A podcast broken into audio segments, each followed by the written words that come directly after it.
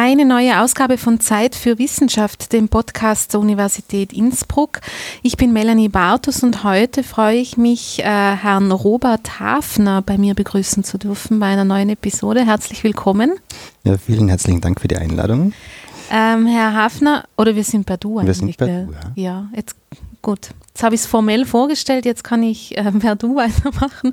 Robert, du bist äh, ÖAW, äh, Doc-Stipendiat, also von der Österreichischen Akademie der Wissenschaft hier am Institut für Geografie der Uni Innsbruck und zwar in der Arbeitsgruppe Entwicklungs- und äh, Nachhaltigkeitsforschung. Und bei einem Blick auf äh, deine Forschungsinteressen ist mir aufgefallen, ähm, da sind einige interessante Punkte dabei, sowas wie äh, Entwicklungsforschung, Konfliktforschung, Mensch-Umwelt-Beziehung und äh, in deiner Arbeit auch wichtig äh, das Thema Umweltgerechtigkeit, was ich als Begriff mhm. per se schon äh, interessant finde, und Soja. Also ein Thema, was auch sehr präsent ist, auch wenn man sich äh, aus nichtwissenschaftlicher Perspektive damit beschäftigt. Ähm, jetzt habe ich schon einige Punkte genannt, aber ich glaube, ich lasse an der Stelle äh, mal dich zu Wort kommen. Äh, was sind deine Interessen? Wofür interessierst du dich? Ja, prinzipiell habe ich ja den großen Vorteil oder Nachteil, dass ich eben ein sehr breit aufgestelltes Interessenspektrum einmal so habe. Also es reicht wirklich äh, von, sagen wir mal, geisteswissenschaftlichen Themen über sozial bis hin zu naturwissenschaftlichen Themenbereichen. Und da spiegelt sich eigentlich jetzt mein gegenwärtiges Projekt, also das Soja-Projekt, das Umweltgerechtigkeitsprojekt, äh, fantastisch wieder. Mhm. Also man hat zum einen irgendwie normative Elemente von, von Gerechtigkeit, von Fairness, was bedeutet Fairness für wen. Auf der anderen Seite hat man dann irgendwie so die Zugänge, ähm, wie nehmen Leute jetzt wirklich ähm, Soja, Fairness in Verbindung wahr. Wir haben dann noch dazu irgendwie die physische Komponente, denn wenn man von Soja zum Beispiel spricht, spricht man ja von Sojaanbau, von Sojamonokulturen, von Gen, Saatgut, was ja in, gerade in Österreich auch immer sehr stark ähm, diskutiert wurde und auch wird. Und dann haben wir natürlich noch die internationale Komponente, denn gerade bei der Sojaproduktion oder beim, beim Soja-Agro-Business spielen eben Länder wie die USA, Brasilien, Argentinien eine fundamentale Rolle, gerade auch für Österreich und Europa, mhm. weil eben sehr viel äh, importiert wird. Also es gibt ein, eine sehr starke Nord-Süd-Beziehung, ähm, es gibt unterschiedliche Machtverhältnisse und all dieses Sammelsurium spiegelt sich eigentlich dann wieder in meinen Interessen und dann wieder in der Arbeit. Mhm. Ähm, von deinem Werdegang her lässt sich da vielleicht ein bisschen umreißen, äh, wie du zu diesen äh, Themenbereichen gekommen bist. Hat sich das schon, ähm, oft ist es so, dass sich das in den Biografien der Wissenschaftler und Wissenschaftlerinnen schon ankündigt an einem gewissen Punkt. Hat es äh, das bei dir gegeben in der Form? Hm, da würde ich einmal sagen, in gewisser Weise hat sich Argentinien angekündigt. Also Aha. mein Schwerpunkt liegt ja in Argentinien, vor allem im Nordwesten. Und ähm, ich habe damals Zivilersatzdienst gemacht in Buenos Aires. Ähm, mit Holocaust-Überlebenden damals noch zusammengearbeitet. Mhm. Und da war es eigentlich schon klar für mich, ich möchte in diesem Bereich etwas weitermachen. Hm, danach war vielleicht nicht wirklich ein Umweg, aber ähm, ich hatte in Malmö, Malmö European Studies einen Bachelor gemacht, mhm. aber immer mit Bezug auf Argentinien und vor allem Buenos Aires. Und eben im Laufe der Zeit bin ich immer weiter eingetaucht getaucht in die Gesellschaft von Buenos Aires, hatte dann immer wieder Kontakte auch zu Sojafarmern beispielsweise. Und ja, der nächste Schritt von Malmö war eigentlich dann gleich nach Innsbruck, den Master Globaler Wandel, regionale Nachhaltigkeit, wo eben dann irgendwie die Thematik des Agrobusiness immer wieder auftauchte. Mhm. Und ja, irgendwie über verschiedene Umwege bin ich dann doch im Nordwesten von Argentinien gelandet, auch eben weil wir super Kooperationspartner haben im Nordwesten. Und dann habe ich einfach beschlossen, ja, das mache ich. Und dann ist eigentlich das Thema Umweltgerechtigkeit so aufgetaucht, wo ich mir gedacht habe, eigentlich eine, eine wunderbare Kombination zu dem, was ich vorher gemacht habe und eine schöne Weiterführung eben um mit den unter Anführungszeichen einfachen, normalen Leuten vor Ort zu arbeiten, ohne irgendwie so, ähm, wie soll ich sagen, als großartig, großartiger Weltverbesserer aufzutreten. Mhm. Wenn du sagst, du bist eingetaucht, das heißt, du hast viel Zeit dort vor, vor Ort verbracht? Genau, also für das Soja-Projekt war ich jetzt insgesamt 14 Monate vor Ort. Mhm. Was unbedingt wichtig war für mich, gerade für meine Art, wie ich äh, Feldarbeit, wie ich Forschung anlege. Also ich brauche immer Zeit. Es hat sehr viel mit Ethnographie zu tun, was ich mache, mit visueller Ethnographie, mit sensorischer Ethnographie. Ich habe dann sehr viel mit Jugendlichen gearbeitet, gemeinsam. Also es ist nicht darum gegangen, ähm, eine Region zu beforschen oder gewisse Bevölkerungsgruppen zu beforschen, sondern mit ihnen gemeinsam zu forschen. Also mhm. Also Partizipation hat immer eine fundamentale Rolle gespielt. Beispielsweise gab es wunderbare Projekte mit Jugendlichen, wo sie eben in Vorbereitungsworkshop gemeinsam mit einer Kollegin von mir, Julieta Grapovicas, eine Argentinierin, wurden die Jugendlichen ausgebildet zu Jungforschern. Das heißt, es wurde einmal erklärt, worum geht es eigentlich in der Forschung, welche Methoden kann man jetzt anwenden, wie führt man jetzt Interviews. Und auf der Basis dieser Prozesse wurde dann beispielsweise ein gemeinsamer Fragebogen entwickelt, wo es eben genau darum ging, ja, welche Veränderungen gibt es denn vor Ort in der Region, wo ich jetzt gearbeitet habe. Das ist eine Soja-Pionierfront, das heißt, mhm. die Soja-Monokulturen breiten sich immer weiter aus und verändert natürlich oder verändern die, die sozialen Gegebenheiten, das soziale, das äh, physische Gefüge.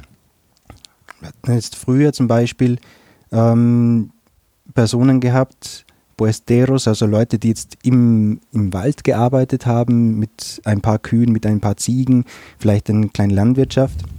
So hat man jetzt eigentlich große Sojafelder und die Leute wurden umgesiedelt oder teilweise freiwillig, teilweise nicht freiwillig. freiwillig. Und das verändert natürlich auch die gesamte Geschichte vor Ort. Mhm. Und genau diese Veränderungen, wie diese wahrgenommen werden, sind ja nicht nur positive Veränderungen. Das wollten wir gemeinsam mit den Jugendlichen herausfinden. Und wie diese Jugendlichen dann eben mit uns, also wie gesagt, das Gemeinsame ist immer wahnsinnig wichtig für uns gewesen, mit uns den Fragebogen entwickelt haben, dann sind sie rausgegangen und sie haben Interviews geführt. Mhm mit ihren Eltern, mit ihren Großeltern, Geschwistern. Es wurden wunderbare Geschichten gesammelt, äh, auch kontroversielle Themen irgendwie aufgearbeitet. Und es fand ein, eine interessante Bewusstseinsbildung unter den Jugendlichen statt. Ja. Und natürlich braucht es Zeit, aber es war es absolut wert, denn so konnten wir auch in die lokalen Denkweisen eintauchen, mhm. die man jetzt mit, sage ich mal, ja, sehr, sehr polemisch, mit Helikopterforschung, so eine Woche vor Ort und dann habe ich mein Wissen gesammelt, meinen Blickwinkel irgendwie oder meinen, meine Sichtweise irgendwie bestätigt, die ich vorher schon hatte. Und dann fahre ich wieder zurück und mhm. äh, publiziere dann. Das wäre sicher outputtechnisch um einiges vorteilhafter. Yeah. Aber so war es einfach spannender. Mhm. Wenn, es gehen wir, dann gehen wir zu dies, äh, so ein bisschen an die Basis dieses Projekts. Äh, wie kann man sich den, den, den Ort, den Bereich oder das Gebiet, wo du da warst, vorstellen? Wenn du sagst, da, da habt ihr dann direkt mit Jugendlichen zusammengearbeitet, mhm. wo genau warst du da und wie kann man sich das vorstellen? Ja, also wie ich vorher schon gesagt habe, ähm, es ist Argentinien mhm. und in Argentinien war ich dann im Nordwesten, also vielleicht sagt dem einen oder der anderen, ähm, die Provinz Salta etwas, ist eigentlich eine sehr touristische mhm. Region. Ähm, es wird Wein angebaut beispielsweise, also Aha. wirklich eine schöne Gegend. Ja. Aber ähm, man will es sich ja nicht unbedingt einfach machen. Deswegen habe ich die andere Seite von Salta besucht, also den, den östlichen Teil von Salta, ist eine, ähm, eine Tiefebene, ist die Chaco-Tiefebene, wo eben sehr viel Wald war. Also ist alles ziemlich flach in der Gegend. Und ähm, man spricht zwar immer von urbanen Räumen, aber die urbanen Räume beschränken sich dann meistens auf Ortschaften, die ungefähr, sagen wir mal, 10.000, 12.000 Einwohner haben, aber das ist schon sehr ein großes Dorf dann. Und ja, also wir sind sehr im, im ländlichen Raum mhm. unterwegs. Ist ganz klar, wenn man sich mit Soja beschäftigt, also Soja-Monokulturen brauchen einfach Platz. Mhm. Und deswegen, wenn man jetzt gerade zur, zu Zeiten hinfährt, wo Sojapflanzen wachsen, ist es ja nicht unbedingt, nicht unbedingt hässlich vor Ort. Also ja, man hat schöne grüne Flächen, man mhm. sieht relativ weit und ja, dazwischen hat man eben dann immer wieder kleine Dörfer, die eben mittlerweile, muss ich sagen, leider vollkommen von Sojafeldern umgeben sind. Mit mhm. all ihren, mit all den Nachteilen, würde ich einmal sagen. Denn wenn man jetzt bedenkt, Sojaanbau in Argentinien ist ja nicht unbedingt Sojaanbau wie in Österreich. In Österreich gibt es ja auch eine wachsende Community, sage ich einmal, die, die wirklich, oder wachsende äh, äh, ja, Farmer, die die auf Soja setzen, weil Soja einfach eine Proteinbombe ist. Äh, es gibt sehr viele positive Eigenschaften, die die Pflanze verkörpert. Aber in Argentinien hat man eben die, die Situation, dass knapp 98 Prozent, vielleicht jetzt sogar schon mehr, genmanipuliertes Saatgut ist. Was bedeutet das jetzt, genmanipuliertes Saatgut? Es muss natürlich dann äh, beispielsweise Glyphosat, man sprüht einfach in gewisser Weise Gift aufs Land, um eben gegen Schädlinge sowohl pflanzlicher als auch tierischer Natur anzukommen. Das ist natürlich das große Problem, wenn man jetzt ein Dorf hat und auf der anderen Straßenseite sozusagen Soja angepflanzt wird, wird da normalerweise gesprüht. Es gibt mittlerweile leichte Veränderungen, aber man kann ja dann auch nicht wirklich sagen, okay, das Glyphosat, also das, das Pflanzengift, wirkt jetzt nur in dem Bereich, wo Soja ist. Braucht nur ein bisschen Wind gehen mhm. und wird es ins Dorf getragen. Und was passiert dann? Diejenigen Leute, die zum Beispiel noch kleine Hausgärten haben, die haben sich dann schon immer Gedanken gemacht, ja, warum stirbt jetzt eigentlich mein Kürbis ab? Also es sind wirklich dann sehr äh, direkte Effekte, die die Sojaproduktion vor Ort auch hat auf die Lebensweise. Man darf ja auch nicht vergessen, ähm, in der Gegend wohnen nicht unbedingt die reichsten Leute der Welt. Also es sind ähm, Gegenden, wo eben sehr viele Leute auch von Sozialplänen abhängig sind. Also es gibt da relativ wenige Arbeit.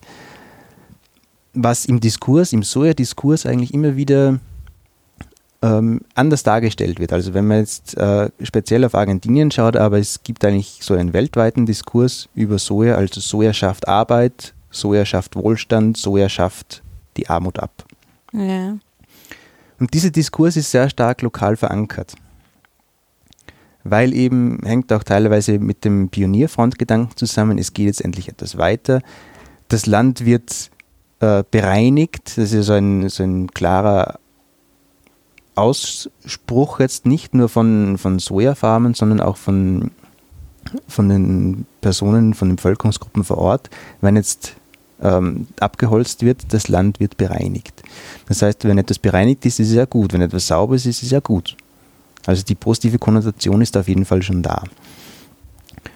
Und ja, das ist natürlich dann besonders relevant, wenn man sich jetzt dann irgendwie das Gesamte unter dem Aspekt der Umweltgerechtigkeit anschaut. Und zwar, wenn ich jetzt angenommenerweise, ich sitze jetzt in, in Innsbruck und das, das war ja durchaus der Fall, ich habe mich vorbereitet auf meinen ersten Feldaufenthalt, habe sehr viel zur Umweltgerechtigkeit gelesen, was sind jetzt Indikatoren für äh, Umweltungerechtigkeit, sage ich mal, ähm, wie sind Forscher bisher damit umgegangen, um eben äh, Ungerechtigkeiten festzulegen? Also da geht es sehr stark um, um Verteilungsungleichheiten, äh, um ungleiche Machtverhältnisse und so weiter und so fort. Und dann habe ich mir gedacht, okay, eigentlich, wenn man jetzt von außen auf die Region drauf schaut, muss es gerade nur so von Konflikten wimmeln. Mhm. Denn die solche Ungerechtigkeiten, dass Leute vertrieben werden, dass Pestizide gesprüht werden, ähm, dass Sojasilos mitten im Dorf stehen. Bei uns würde man jetzt sagen, in einem Dorf das höchste Gebäude ist eine Kirche, ist der Kirchturm. Dort vor Ort, das höchste Gebäude ist ein Sojasilo und das übertrifft bei Weitem den Kirchturm vor Ort. Mhm. Ähm, mit den ganzen Implikationen. Also äh, zur Erntezeit ist eigentlich dann, oder sind die meisten Dörfer eingehüllt in, in den Feinstaub, äh, der eben bei, beim Trocknen von Soja zustande kommt. Also es gibt genügend Probleme vor Ort, die das Potenzial haben, Konflikte auszulösen. Ja. Und das habe ich auch, ähm, diese Perspektive habe ich versucht festzulegen und irgendwie genau zu dokumentieren. Und da habe ich eben sehr viele Fotos gemacht, also mit, äh, mit Foto, mit Scripting. Mhm. Also ich hatte mir einen Katalog irgendwie zurechtgelegt und auf der Basis von diesem, diesen Kriterien bin ich durch die Dörfer gegangen und habe fotografiert. Wo sind jetzt Konfliktpotenziale? Das kann jetzt von einem äh, Silo sein, das kann jetzt sein, dass ein, eine Pestizidsprühmaschine mitten neben einer Schule steht, wo man nicht weiß, sind jetzt noch äh, Agrochemikalien äh, drauf oder nicht und die Kinder spielen darauf. Mhm. Und das war so irgendwie der, der erste Teil, den man eigentlich noch ein bisschen unter Helikopterforschung so ähm, einordnen kann. Denn wenn man jetzt genauer in, in der Region schaut, gibt es eigentlich keine oder nur sehr wenige offene Konflikte. Noch weniger Konflikte in Bezug auf Sojaproduktion, auf die Veränderungen vor Ort. Und da habe ich mir gedacht, okay, verstehe ich jetzt nicht. Mhm. Also da kommen jetzt eigentlich mit, mit den Methoden, die jetzt äh, die, die Umweltgerechtigkeitsaktivisten, ist eigentlich ein aktivistisches äh, Konzept, das erst nach zehn Jahren ungefähr in die Wissenschaft irgendwie eingeführt wurde. Mit den, mit den Tools kommt man jetzt eigentlich nicht wirklich weiter. Dann ist man jetzt eigentlich vor Ort mhm. und es besteht nur ein, ein großes Fragezeichen. Ja, also das heißt, um das noch einmal so ein bisschen zusammenzufassen, in der Region wird in sehr großem Maßstab äh, Soja angebaut, genau. in Monokulturen. Mhm. Und von dem ist so dieser ganze Bereich stark geprägt. Und genau. eigentlich entstehen daraus relativ viele Nachteile. Also würde man zumindest, so wie du es jetzt geschildert hast, vermuten, für die dortige eher, äh, sagen wir mal, ähm, ärmere äh, Bevölkerung. Genau. Ja. Also wenn man jetzt von draußen drauf blickt, ja. sind die Nachteile absolut offensichtlich. Mhm. Das wird von dort wahrscheinlich hauptsächlich äh, exportiert. Und das Soja wird prinzipiell aus Argentinien exportiert. Ja. Die Europäische Union ist einer der größten Abnehmer von argentinischem Soja. Mhm. Und da dann auch den, den Konnex zwischen Argentinien und Europa und Österreich. Mhm. Denn es kann sein, dass dann das argentinische Soja, das eben aus, Nordwesten, aus dem Nordwesten kommt, aus der Umgebung von Las Lajitas, als dem Dorf, wo ich mich hauptsächlich aufgehalten habe, genau dieses Soja kann jetzt sein, dass es zur Tierfütterung im Machfeld verwendet wird. Also das war auch irgendwie ein, ein weiterer Punkt für mich, jetzt vor Ort irgendwie das gesamte System anzuschauen, denn daraus entsteht ja eigentlich eine, eine große Verantwortung, die wir tragen, wir als mhm. Konsumenten tragen. Denn eigentlich durch den Konsum von beispielsweise jetzt Fleisch, von den Tieren, die jetzt Soja aus Argentinien gefressen haben, legitimieren wir quasi die, ähm, die Entwicklungen, die sich vor Ort, die, die vor Ort vonstatten gehen. Mhm. Natürlich muss man auch immer wieder sagen, ganz wichtig in diesem Bereich ist, ähm, dass, dass man nie wirklich von Schwarz und Weiß reden kann. Also es gibt immer nur Graubereiche. Also das möchte ich schon noch äh, ganz explizit festhalten. Es gibt nicht nur die bösen Sojabauern zum Beispiel mhm. und es gibt nicht nur die, die guten Kleinbauern und äh, es gibt auch Leute vor Ort, die definitiv von den Veränderungen profitiert haben und profitieren, aber es gibt eben auch sehr viele Leute, die nicht davon profitiert haben. Und das Wichtige an meiner Arbeit ist eigentlich zu verstehen, wie die Leute vor Ort denken, also den persönlichen Hintergrund irgendwie mit einzubeziehen, den Kontext, den sozialen Kontext, den wirtschaftlichen Kontext und einfach den ökologischen Kontext mit einzubeziehen, um eben versuchen zu verstehen, wie man jetzt eigentlich zu dem Punkt kommt, dass es keine Konflikte gibt. Mhm. Also das war eigentlich dann ja. der Hauptpunkt meiner Arbeit. Warum gibt es keine Konflikte? Mhm. Also das war das groß, bist mit diesem, wie du vorher erwähnt hast, großen Fragezeichen dort gestanden. Und was hast du dann gemacht? Ja. Die Jugendlichen sind dann ins Spiel gekommen. Dann sind die Jugendlichen ins Spiel gekommen. Ja. Und die Jugendlichen waren eben große Türöffner. Mhm. Das muss ich wirklich sagen. Denn wenn ich jetzt als, als weißer Europäer hinkomme, äh, vor Ort ist es einmal es ist nicht schwierig, mit den Leuten in Kontakt zu kommen, überhaupt nicht. Also die Leute waren durchgehend äh, mehr als freundlich und hilfsbereit, aber es ist doch etwas anderes, wenn ich jetzt jemanden interviewe, dann gibt es immer ein gewisses Machtgefüge, bewusst oder unbewusst, aber es gibt immer gewisse Distanzen. Wenn jetzt aber der Sohn, die Tochter zur Mutter oder zum Vater kommt und über gewisse Veränderungen redet, dann redet es sich leichter. Mhm. Und diese Informationen, die sind eben besonders spannend dann, wenn man sagt, okay, ne, die Veränderungen, es gab diese Veränderungen, okay, wir haben früher im, im, im Wald eben unseren, unser, unsere Hütte gehabt, äh, haben uns selbst versorgt und dann sind wir eben hierher gekommen, in die Stadt. Und es war eine große Veränderung und eigentlich ist es ja nicht wirklich leicht gewesen. Wir mussten all unsere Tiere aufgeben aber, das war oft dann so irgendwie die, die Quintessenz, aber wir haben uns eigentlich angepasst. Mhm. Und bei dieser Anpassung schwang dann immer wieder so ein, ein bisschen Nostalgie mit, ein bisschen Wehmut, aber trotzdem irgendwie so konnte man spüren, dass, ja, aber eigentlich ist es ja gut für uns, denn es ist ja Fortschritt. Denn Soja schafft jetzt eigentlich genau das, was wir vorher nicht gehabt hatten. Wir sind endlich in der Welt angekommen. Wir sind nicht mehr irgendwie so ein, ein Außenseiter, eine, eine, eine explodierte Region, denn mhm. Soja hat es jetzt geschafft, uns irgendwie in, in das Weltgeschehen mit einzubeziehen. Auch wenn man jetzt überhaupt keinen, keinen Benefit, keinen Profit daraus schlagen kann, auch wenn man jetzt negative Effekte äh, tagtäglich miterlebt.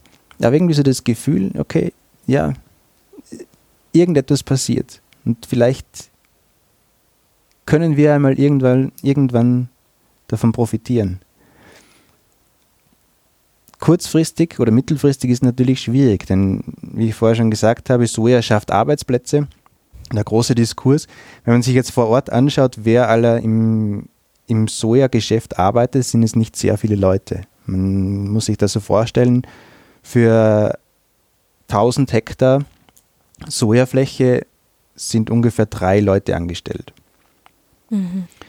Und diese drei Leute sind natürlich nicht irgendwelche angelernten äh, Personen, sondern sind meistens Agrotechniker, die von außen in die Region kommen. Das heißt, welche Arbeit gibt es eigentlich für die lokale Bevölkerung, die sich eben jetzt angepasst hat? Da hat es eben oder gibt es immer noch Arbeit im Bereich der Abholzung.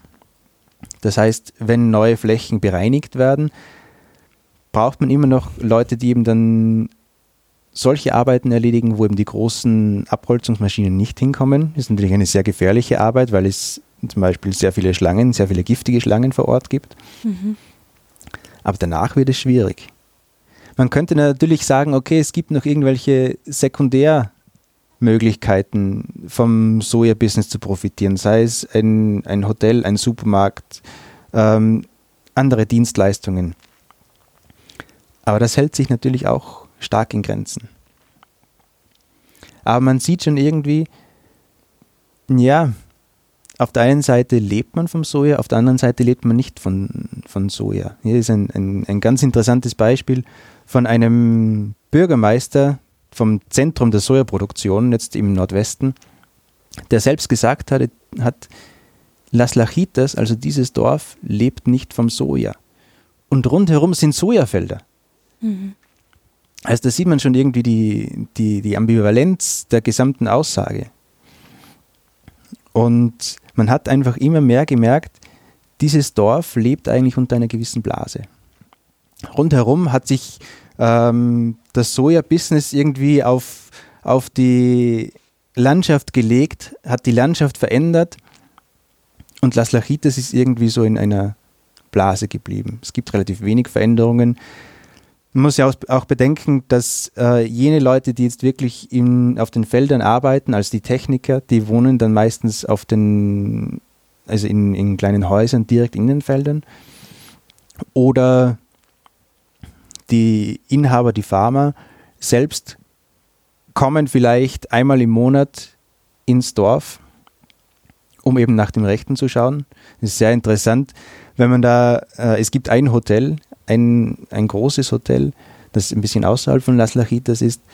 Und wenn man sich nur die Preise anschaut für ein Einzelzimmer, so sieht man, dass unter der Woche der Preis doppelt so hoch ist wie am Wochenende. Mhm. Also es ist schon sehr stark irgendwie die Ausrichtung auf, auf das Business und die Leute kommen eben für ein, zwei Tage und sind dann wieder weg. Mhm. Und das Ganze wird natürlich wahnsinnig schwierig dann ähm, zu legitimieren. Ein weiterer Effekt, der vielleicht nicht so einfach zu verstehen ist, das ist natürlich dann, äh, wenn man jetzt schaut, zu Erntezeiten wird das Soja dann mittels LKW abtransportiert. Es sind Tausende von LKWs, die eben dann vor Ort äh, parken. Es, es, sieht aus wie ein Hafen. Also ein Hafen ohne, ohne Wasser sozusagen.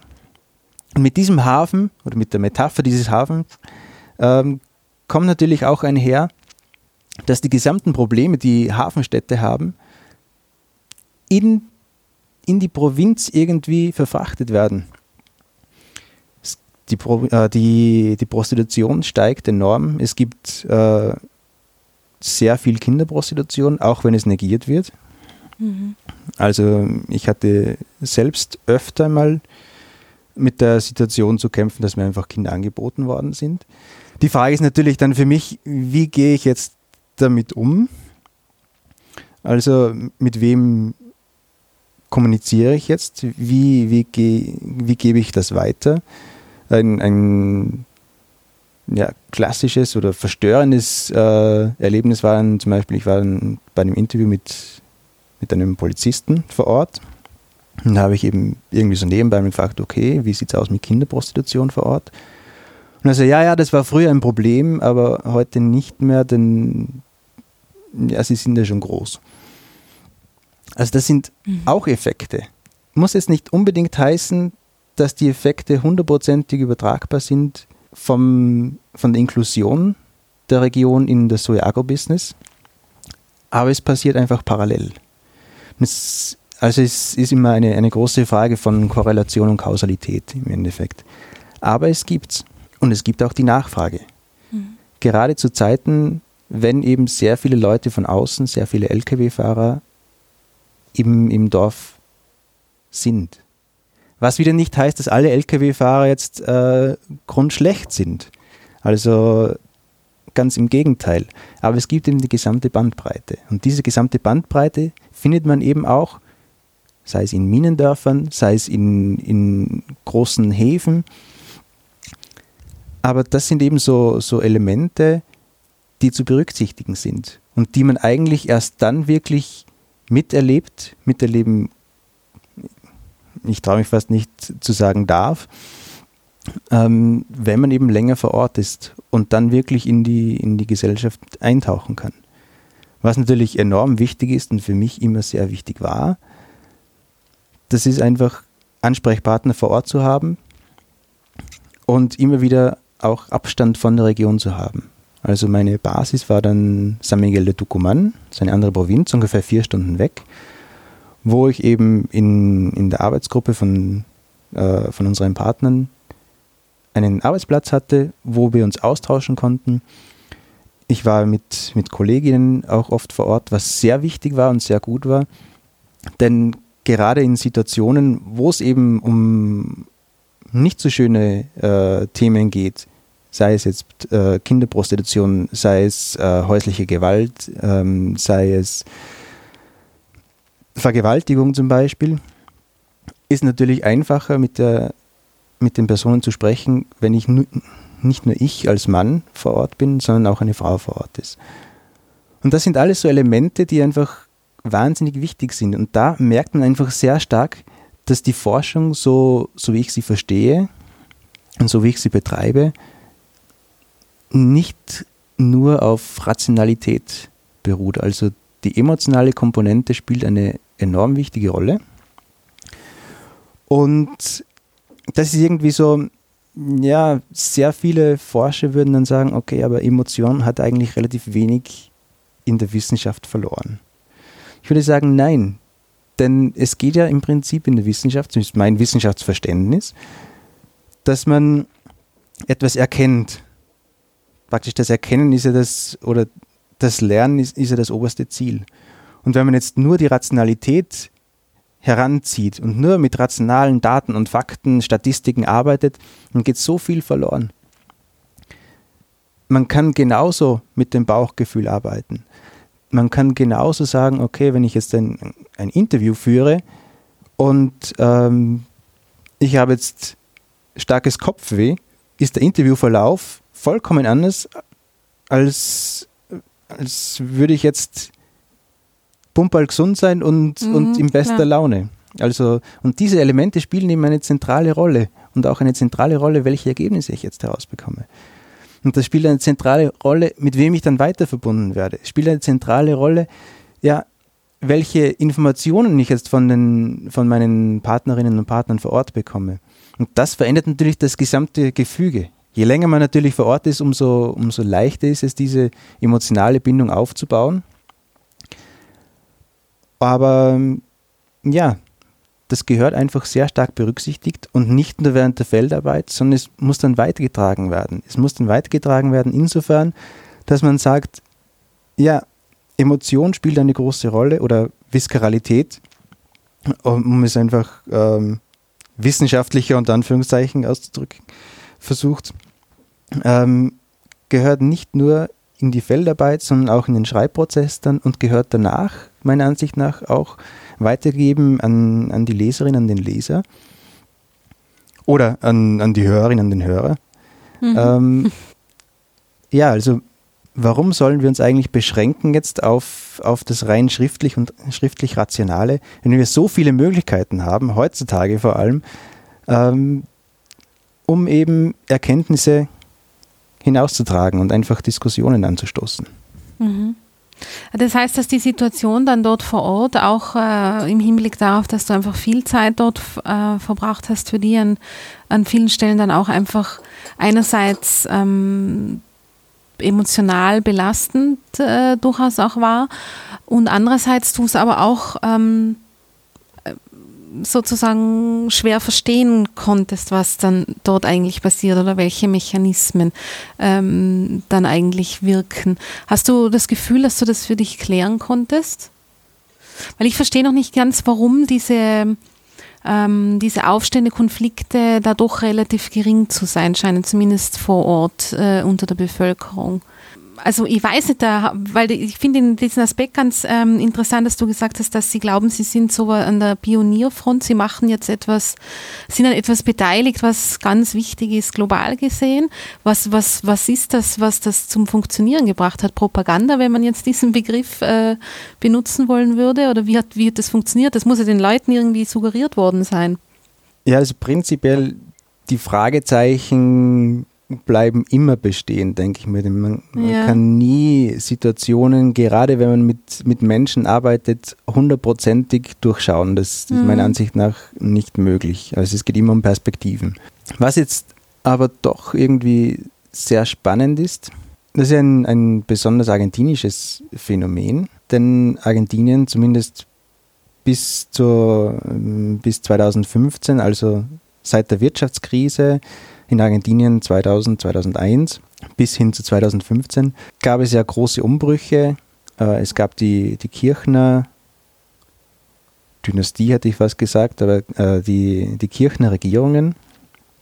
die eben sehr stark auf neoextraktivistische Maßnahmen gesetzt haben. Und ein zentraler Punkt dabei ist, dass Soja-Exporte stark besteuert wurden. Das heißt, Soja wurde mit 30 Prozent Steuer belegt, wenn es ins Ausland gebracht wird. Mhm. Und diese 30 Prozent werden dann vielleicht nicht direkt, aber über Umwege dann verwendet, um eben Sozialprogramme zu finanzieren. 2015 gab es dann mittlerweile schon über 62 Sozialprogramme. Mhm. Und wenn man jetzt rein jetzt die, von den Zahlen her äh, sich das anschaut, es gibt ungefähr 44 Millionen Argentinier, Argentinierinnen. Und davon erhielten circa 18 bis 19 Millionen Personen Sozialleistungen oder eben Geld aus Sozialplänen. Und da sieht man eigentlich schon, das spielt eine große Rolle. Ich habe vorher schon gesagt, dass in der Region ein sehr großer Anteil der lokalen Bevölkerung arbeitslos ist. Mhm. Sie bekommen dann eben Sozialpläne äh, zugewiesen für Kinder, für ähm, Arbeitslosigkeit und so weiter und so fort. Und die Leute wissen aber auch, dass dieses Geld eigentlich aus den Fonds der Sojaexporte mhm. stammen. Also das ist irgendwie ein, ein sehr ums Eck gedachtes äh, Phänomen. ist, ja. ist vielleicht äh, in unseren Breiten nicht hundertprozentig nachvollziehbar, mhm. Aber es existiert einfach. Mhm. Soja und ähm, Kirchenregierung, das war sowieso immer ein, ein sehr ambivalentes mhm. Verhältnis. Aber ja, das ist einmal ein, ein Faktum. Ein weiterer Punkt, warum es eigentlich relativ wenig Widerstand in der Region geleistet wurde. Also es gab schon Konflikte auch, aber zu meiner Zeit in der Region relativ wenig bis, bis gar nicht. Ist jetzt, wenn man sich betrachtet, ja, es gibt ja internationale und nationale Gruppierungen, NGOs, die sich im Umwelt-, im Sozialbereich engagieren. Und in der Region aber nicht. War natürlich auch irgendwie so mein, mein, meine erste Überlegung, okay, es gibt sehr starke Abholzungen. In, der mhm. Großregion im Chaco gibt es teilweise höhere Abholzungsraten als im Amazonas. Mhm. Aber es wird eigentlich nicht wirklich berichtet darüber. Es, es wird, werden keine Aktionen großartig veranstaltet. Und da hatte ich ein Interview mit einem Vertreter von Greenpeace in Buenos Aires und das hatte ich ihn gefragt, warum ist zum Beispiel Greenpeace nicht vor Ort? Und er antwortete mir eigentlich sehr lapidar, ja, die Region ist nicht sexy genug. Warum? Weil es einfach äh, zu wenig Aufsehen erregt. Mhm. Ist jetzt keine befriedigende Antwort. Ja, das glaube ich ja. Also, wie man schon sieht, in meiner Forschung gibt es immer wieder sehr große Fragezeichen und immer wieder Momente, wo man einfach sich irgendwie vor den Kopf gestoßen fühlt. Mhm. Aber das macht ja dann noch spannender weiterzuarbeiten. Mhm. Ja, und dann gibt es noch eine, eine dritte, eine dritte Herangehensweise, würde ich einmal sagen. Ich habe auch immer die Leute fortgefragt, ja, warum gibt es keinen Widerstand? Warum macht ihr nichts dagegen, wenn, wenn einmal irgendeine Anschuldigung kommt gegen irgendeinen Sojabauern oder so? Und da war irgendwie so die, die grundlegende Aussage, ja, würdest du die Hand beißen, die dich füttert? Also man sieht schon die, die Ja, da entstehen natürlich Abhängigkeiten. Die ja. Abhängigkeiten. Mhm. Und es gibt auch Dörfer, es gibt auch kleinere Dörfer, in denen ich gearbeitet habe, wo ein Sojafarmer de facto der, der Inhaber des Dorfes ist. Also mhm. er entscheidet jetzt, ob jetzt äh, das Dorf erweitert wird oder nicht. Und ja, was jetzt nicht heißt, dass dieser Sojafarmer ein grundlegend schlechter Mensch ist. Überhaupt nicht. Der hat interessante Projekte mit, mit jetzt hatte ich schon fast gesagt, mit seinen Bewohnern, mit den Bewohnern äh, durchgeführt. Keine Frage. Aber es ist doch eben immer wieder so ein Abhängigkeitsverhältnis. Und gerade in diesem Dorf muss ich aber sagen, um nicht äh, zu sagen, es gibt überhaupt keinen Widerstand, ähm, in diesem Dorf sind es wieder Jugendliche, die es sich zur Aufgabe gemacht haben, subversiven Widerstand zu leisten. Das ist hochspannend. Mhm. Und zwar gibt es auf der einen Seite einen Radiosender, also fast einen Piratensender, wo sie eben jeden Samstag ihr Programm machen, auch kritisches Programm machen.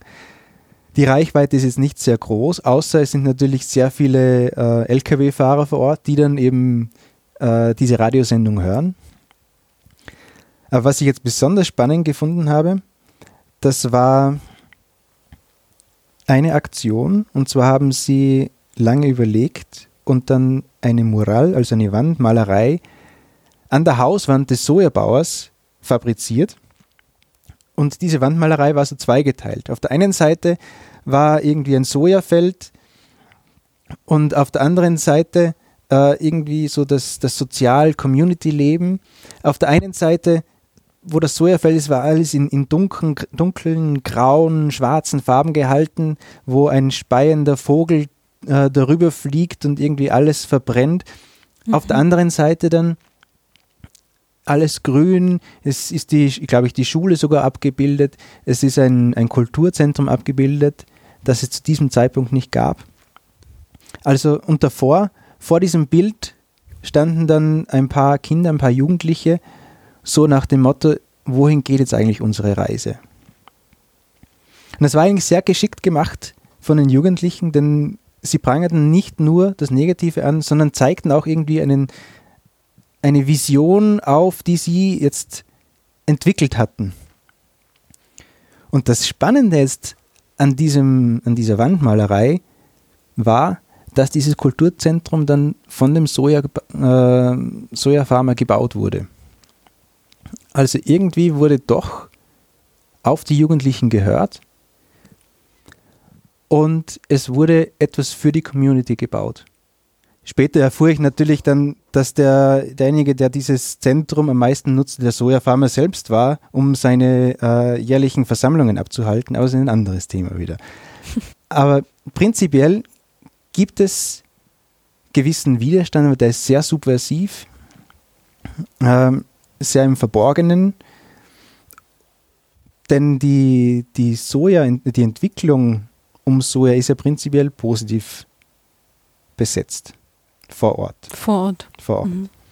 Und was es dann noch komplizierter macht, also man sieht schon, es gibt eben sehr viele Nebengeschichten bei mir. Und naja, es ist ja ein komplexes Thema, das haben wir ganz am Anfang schon ja, festgehalten. Aber das macht sie gerade so spannend. Ja. Ähm, wenn man jetzt so schaut, es gibt ja gewisse Claims, es gibt gewisse Konflikte vor Ort, die vielleicht auf das Soja zurückzuführen sind, aber dann mit anderen Leuten ausgetragen werden. Das, und die, diese anderen Leute sind meistens dann die Lokalpolitiker oder lokale äh, politische Institutionen, administrative Institutionen. Und ein klassisches Beispiel war da, es wurden eben Leute, oder ich, ich sprach mit, mit äh, Leuten, die vorher umgesiedelt wurden ins Dorf. Und die hätten jedes Recht gehabt zu sagen, okay, die, die blöden Sojafarmer haben uns jetzt vertrieben, bibabo. Aber es wurde ein Claim gemacht gegen die äh, lokale Regierung und haben gesagt, ja, wann bekommen wir jetzt endlich unsere Sozialwohnung, unser, unseren Sozialbau, unser Haus? Also man sieht, es wurde komplett umgeleitet da fungierte sozusagen die, die administrative Komponente als Proxy als, und es wurden neue Konflikte, Stellvertreterkonflikte irgendwie kreiert dadurch. Mhm. Und das fand ich wahnsinnig spannend, dass eben nicht direkt gegen Soja protestiert wird, sondern eben über Umwege dann versucht wird, seinen Unmut oder eigene Interessen oder sein, seine Lebenswelt irgendwie positiver zu gestalten. Etwas, das ich am Anfang überhaupt nicht verstanden habe. Mhm.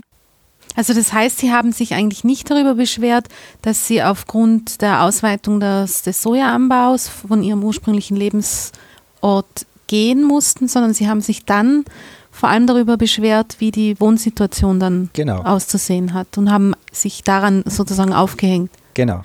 Aha, aber nicht an der Ursache dafür. Nicht an der Ursache. Das heißt, Ursache und Wirkung Mhm. sind entkoppelt zum Mhm. Großteil. Natürlich gibt es immer wieder Ausnahmen, aber das ist irgendwie so das, das generelle Thema. Der, der Leitfaden Ursache und Wirkung, Wirkung ist entkoppelt. Deswegen habe ich auch vorher gesagt, das Dorf Las Lachitas lebt unter einer Blase. Alles, was rundherum passiert, die, die Ursache sozusagen, ja, das wird einfach in den Köpfen nicht hundertprozentig damit verbunden, was sich jetzt eigentlich dann danach abspielt. Mhm. Und das finde ich spannend, Ja. weil ich es eben aus meiner Perspektive, zumindest am Anfang, überhaupt nicht verstanden habe. Mhm. Ich sage nicht, dass ich es jetzt zu 100% verstehe, aber ich kann es nachvollziehen. Und das ist irgendwie ein zentraler Punkt, dass man eben die Denkweisen nachvollziehen kann und eben dann die Unverständlichkeiten oder, um es wieder hochwissenschaftlich auszudrücken, die Inkommensurabilitäten offen zu legen und zu verstehen, warum jetzt da diese Verständnislücken da sind. Das ist eigentlich das zentrale oder einer der zentralen Punkte in meiner Arbeit. Ja. Ähm, nur für mich so zum Verständnis, gibt es da eigentlich, äh, also welche Rolle spielt denn Angst oder, oder solche Dinge? Weil ich, wir haben jetzt die An Abhängigkeiten, die da ganz einfach da sind, auch schon angesprochen, wie Sie gesagt haben, ich beiße nicht in die Hand, die mich füttert. Ähm, ich weiß jetzt nicht, ob es vielleicht Beispiele auch äh, davon gibt oder ich könnte mir vorstellen, dass selbst wenn es Aufstände oder Widerstand gibt, die möglicherweise auch dann äh, mit äh, verschiedenen Repressionen oder auch ähm, Möglichkeiten, die halt entweder von der von den Pharma-Seiten oder auch dann letztlich von staatlicher Seite da sind, einfach niedergeschlagen werden würden. Ist das eine Perspektive, die die Leute, also kommt so weit gar nicht, dass sie sich denken, ich mache das, ich möchte eigentlich, aber ich mache es nicht, weil ich Angst habe, negative Konsequenzen äh, befürchten zu müssen? Es ohnehin niedergeschlagen wird, ist da Mhm. auch irgendeine Resignation dabei? Ich glaube, Resignation spielt eine sehr große Rolle. Und ich würde jetzt nicht. Es gibt natürlich äh, Momente, gerade, ähm, aber es war hauptsächlich zu Zeiten, wo eben das Land gereinigt wurde, wurde sozusagen, wo eben ähm, Pistoleros, also Kopfgeldjäger, Mhm. teilweise ähm, angeheuert wurden, um eben die Leute zu vertreiben, um Terror zu ähm, fabrizieren. Das gab es schon, ist aber jetzt gerade in meiner Region relativ selten nur noch. Also ich würde ich sagen, ist eigentlich nicht mehr so der Fall. Mhm. Was die Repressionen jetzt anbelangt, soweit kommt es jetzt in diesem Fall, in diesem konkreten Fall nicht, aber ich habe einen anderen Fall noch begleitet, wo es um eine Ammoniumnitrat ähm, Firma, um eine internationale Firma geht, die eben äh, Ammoniumnitrat in der Großregion des Chaco Salteño ähm, produzieren wollte. Und da gibt es aktiven Widerstand. Also Mhm. es heißt nicht, dass in der Region nicht Widerstand geformt werden kann. Es gibt Widerstand gegen dieses konkrete Projekt. Mittlerweile sind sie im dritten Jahr, wo eben aktiv protestiert wird. Und diese, es sind keine Aktivisten. Sie bezeichnen sich selbst nicht als Aktivisten, sondern äh, als ähm, besorgte Bürger, die eben vor Ort für ihre Umwelt kämpfen und für ihre äh, Mitmenschen kämpfen. Und diese Gruppe hat mit aktiven, aktiven Repressalien zu kämpfen. Also ich war oft vor Ort äh, bei dem Protestcamp, Mhm. das im, im Nirgendwo eigentlich liegt, 16 Kilometer weg vom nächsten Haus sozusagen. Und da hat man schon sehr stark gesehen, eben wie die Verflechtung zwischen der, des multinationalen Konzerns und der Provinzregierung ist, ähm, wie die Polizei involviert ist. Also es, Mhm. es gab Momente, wo eben dann um, um 4 Uhr morgens äh, zwei Busse mit, äh, mit Polizisten in Kampfmontur auftraten gegen zehn Leute. Es gab, ähm, es gab Situationen, wo eben dann äh, die Widerstandskämpfer oder Widerstandskämpfer ist, also die, diejenigen, die Widerstand leisten, äh, physisch angegriffen wurden. Ähm, es gab auch von, von örtlicher Seite, also von administrativer Seite Repressalien insofern, dass eben teilweise Pensionen gestrichen wurden mhm. für Widerstandskämpfer, also die, die klassischen Einschüchterungsmaßnahmen. Das gibt es schon auch vor Ort. Ist sehr besorgniserregend. Und ja, es ist natürlich, hier kommt auch wieder sehr stark die, die emotionale Komponente mit ins Spiel und sehr stark das Element Angst. Ja.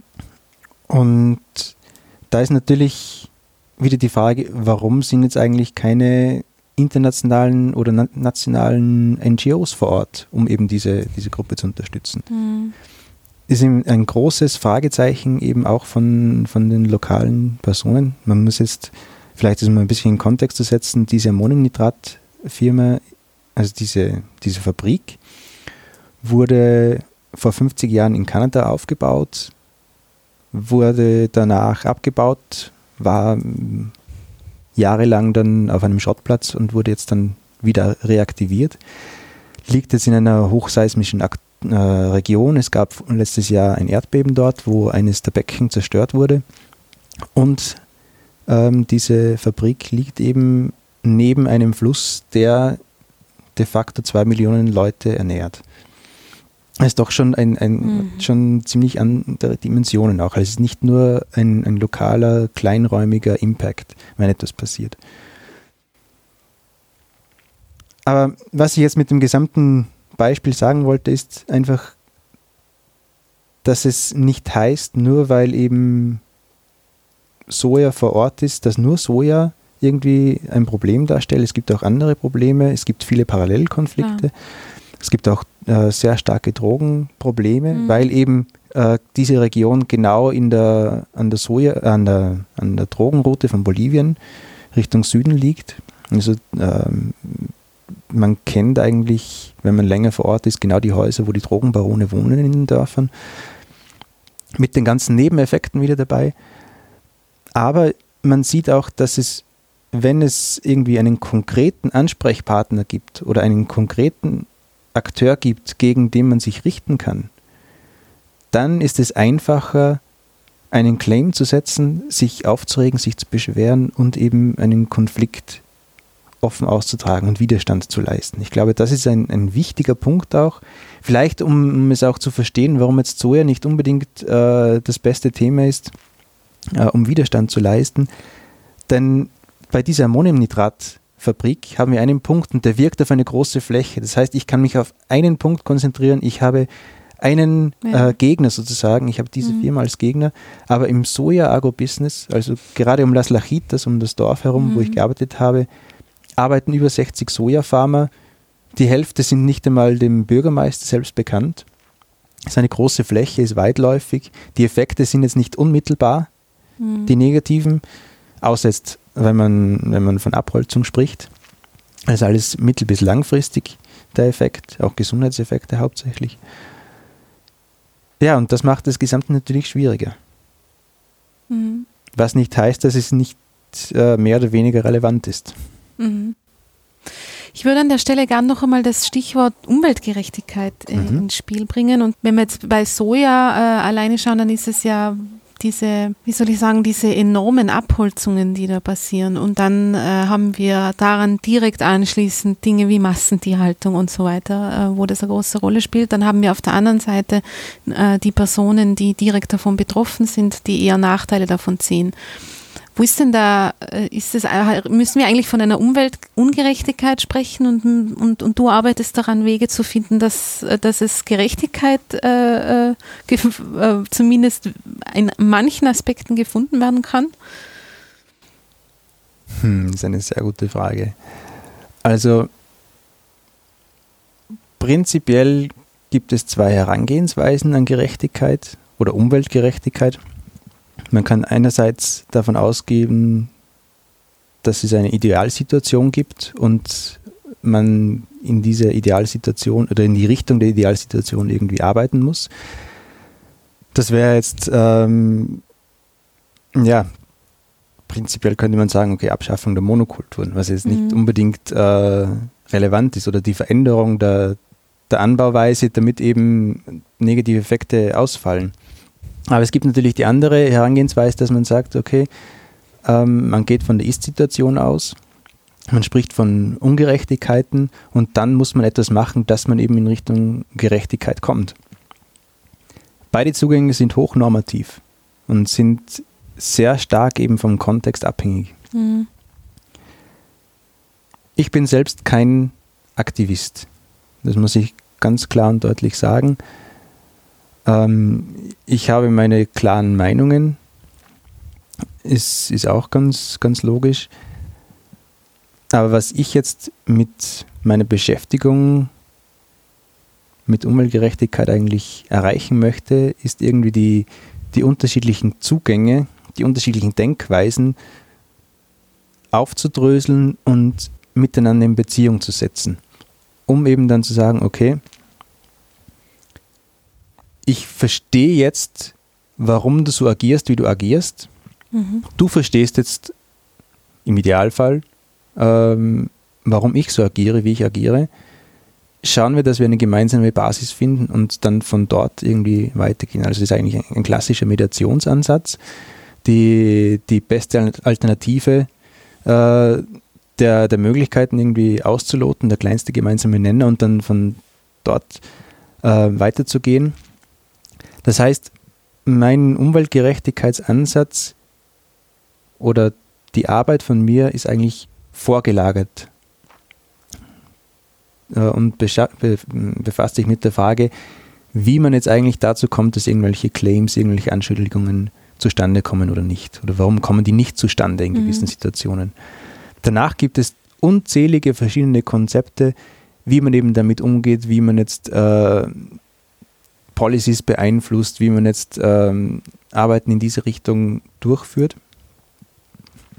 Was mir immer gefehlt hatte, war eben, ja, was passiert eigentlich mit den Leuten oder mit den Bevölkerungsgruppen, die genauso ein, ein Recht auf Recht darauf haben, ihre Meinungen gehört zu haben, äh, ihre Standpunkte irgendwie ähm, aufzuarbeiten und so weiter und so fort. Und nur weil sie eben nicht irgendwie in, in, in das klassische Schema von Gut und Böse oder von, von Verursacher und, und Widerstandskämpfer hineinpassen, als die Leute, die in der, in der Mitte sind, was passiert mit denen? Mhm. Und diesen Leuten irgendwie eine, eine Stimme zu geben, Gehör zu verschaffen, das war eigentlich ein zentraler Punkt von mir. Denn sonst hat man irgendwie so zwei Blöcke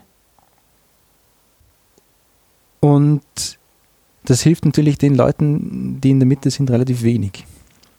Das heißt, es geht um Kontext, es geht darum, dass man irgendwie das größere Bild nicht aus den Augen verliert. Und das ist ein, ein wichtiger Punkt von Umweltgerechtigkeit, wo eben so viele Komponenten mit reinkommen. Es kommt die Umweltkomponente mit rein. Also äh, es wird natürlich davon ausgegangen, dass der Mensch ähm, sehr starken Einfluss auf, auf seine Umwelt hat. Also wir leben ja im, im Zeitalter des Anthropozäns. Und das merkt man auch vor Ort. Jetzt hat man sehr stark gemerkt, die, durch die Abholzungen zum Beispiel sind klimatische Veränderungen bemerkbar. Die, die Temperaturen steigen an, wenn auch nur, nur gering, aber es hat große Auswirkungen. Äh, Wetterextremata sind viel häufiger auf der einen Seite Dürreperioden, auf der anderen Seite wieder Überflutungen. Mhm. Und all diese, diese Komponenten sind wichtig mit einzubeziehen. Es ist wichtig zu, zu wissen, warum das jetzt passiert. Und deswegen ist es auch wichtig, dass so viele verschiedene äh, Wissenschaftler sich mit dem ja. Thema Umweltgerechtigkeit beschäftigen. Nicht nur, sage ich jetzt einmal ganz, ganz platt, Juristen, die mit, mit Gerechtigkeit irgendetwas zu tun haben, sondern auch äh, physische, äh, sozialwissenschaftliche, humanwissenschaftliche, geisteswissenschaftliche. Also das ist ja irgendwie so ein, ein sehr großes Thema, ein sehr stark normatives Thema. Und deswegen ist auch so wichtig, irgendwie das große Bild nicht aus den Augen zu verlieren. Das große Bild äh, in dem Zusammenhang, wenn wir jetzt äh, diesen Soja-Bereich, der so viele verschiedene Aspekte ähm, betrifft, anschauen, welche Perspektive hat denn deiner Meinung nach das große Bild in dem Zusammenhang? Hast du ein, also wenn du sagst, du hast einen emotionalen Zugang und den, den findest du auch ganz wichtig. Was ist denn dein Gefühl, wie sich das weiterentwickeln wird? Hm. Das ist eine, eine wirklich gute Frage. Also, mh, hm. ich würde einmal sagen, es gibt sehr viele gute und spannende Initiativen auf globaler Ebene, wo eben die Probleme aufgezeigt werden, wo eben Diskussionsplattformen entstehen und das ist natürlich ein, ein positives Gefühl, wenn, mhm. wenn man sich mit dem Thema, äh, mit dem Thema beschäftigt. Ähm, auf der anderen Seite, wenn man sich jetzt die, die rein physische Komponente anschaut, dann kann man eigentlich sagen, okay, vielleicht löst sich ja das gesamte Sojaproblem von selbst.